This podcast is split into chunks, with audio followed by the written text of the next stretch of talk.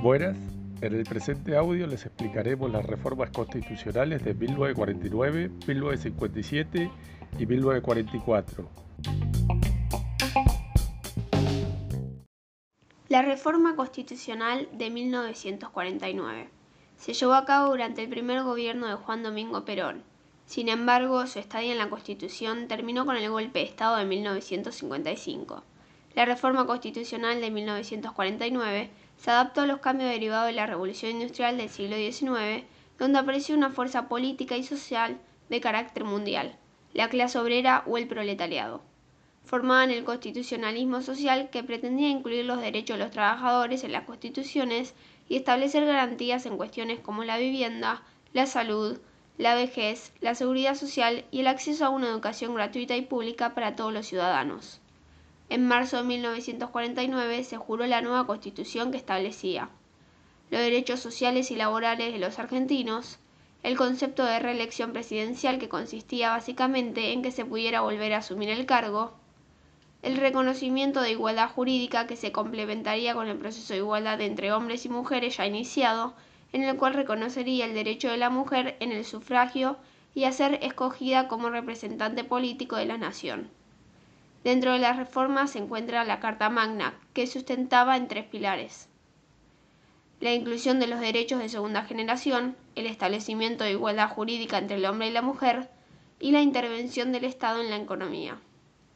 En 1955, militares antiperonistas derrocan a Juan Domingo Perón y este se exilia primero a Paraguay y después a España.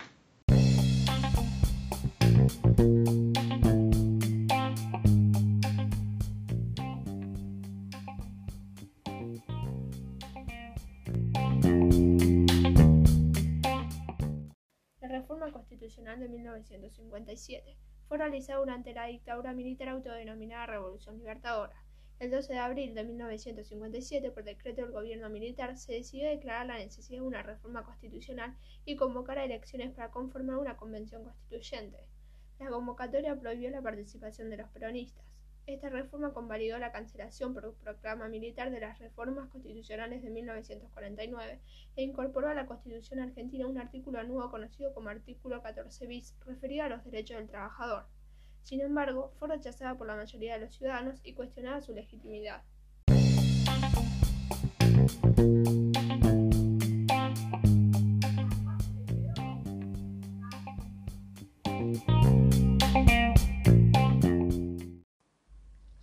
La reforma constitucional de 1994 se basa en el contexto neoliberal en donde la Constitución cambia el liberalismo del siglo XIX. Se aplicaban los derechos humanos, la Argentina firmó tratados internacionales con otros países para garantizar derechos que van a tener una jerarquía constitucional. Se controla los poderes estatales poniendo dos instituciones nuevas para fortalecerlos. Una de ellas es la figura del jefe de gabinete de ministros, su función es articular los diferentes monasterios, organizar el trabajo de los ministros y cada cierta cantidad de tiempo ir al Senado a responder preguntas de los senadores para dar cuenta de las acciones del Poder Ejecutivo ante el Legislativo. Otra de ellas es el Consejo de la Magistratura, una nueva institución que se creó para controlar el Poder Judicial. En otras palabras, controla que los jueces cumplan correctamente su función. Está formado por miembros del Poder Judicial, miembros del Poder Legislativo, académicos y miembros del Consejo de Abogados. También hubo cambios en las reglas de dominación política. Cambió la duración del mandato de seis a cuatro años, pero con la posibilidad de una reelección. Para el presidente no es un requisito tener que profesar el culto católico. Se elige directamente al presidente, ya que hasta ese momento en Argentina la gente votaba para que en un congreso se vota al presidente de la nación. En Buenos Aires se introduce la posibilidad del voto al jefe de gobierno y a la legislatura. En 1994 pasamos de ser capital federal a ser la ciudad autónoma de Buenos Aires.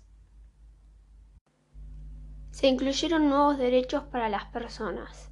Los pueblos originarios van a ser incluidos en la Constitución, van a tener su propio artículo y además van a tener sus derechos reconocidos. Se sumarán nuevos derechos y garantías que establecen en el artículo 36 que el golpe de Estado es un delito y que quienes realicen el delito pueden ser juzgados y sancionados por el delito de traición a la patria. Se modificarán las características del voto. Será libre, igualitario, secreto y obligatorio. El Estado va a ayudar al sostenimiento de los partidos políticos, jerarquizándolos como instituciones que promueven la participación política. A su vez, la Constitución va a incorporar la consulta popular y a la iniciativa popular como dos instancias semidirectas, además del voto para la participación política de las personas. Se agregarán derechos ambientales, que establecen que el Estado debe promover los derechos ambientales y proteger a la población de la contaminación. Se agregarán también derechos del consumidor y del usuario. Son derechos específicos para los consumidores y los usuarios que son los nuevos derechos de la etapa neoliberal. Es decir, si uno paga por un servicio o un bien, tiene derecho de exigir por ciertas condiciones de calidad.